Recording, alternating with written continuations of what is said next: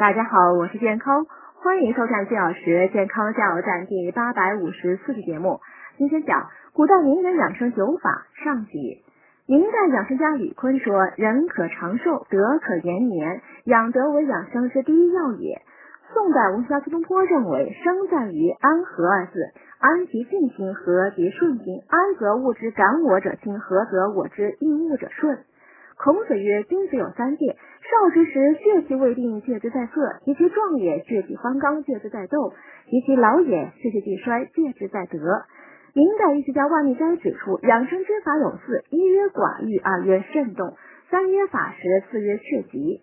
宋代朱守中说：“知喜怒之损性，故惑心以宽心；知思虑之消神，故损心而利手；知与凡之亲戚，故闭口而忘言；知哀乐之损寿，故抑之而不有；知情欲之切逆，故忍之而不为。”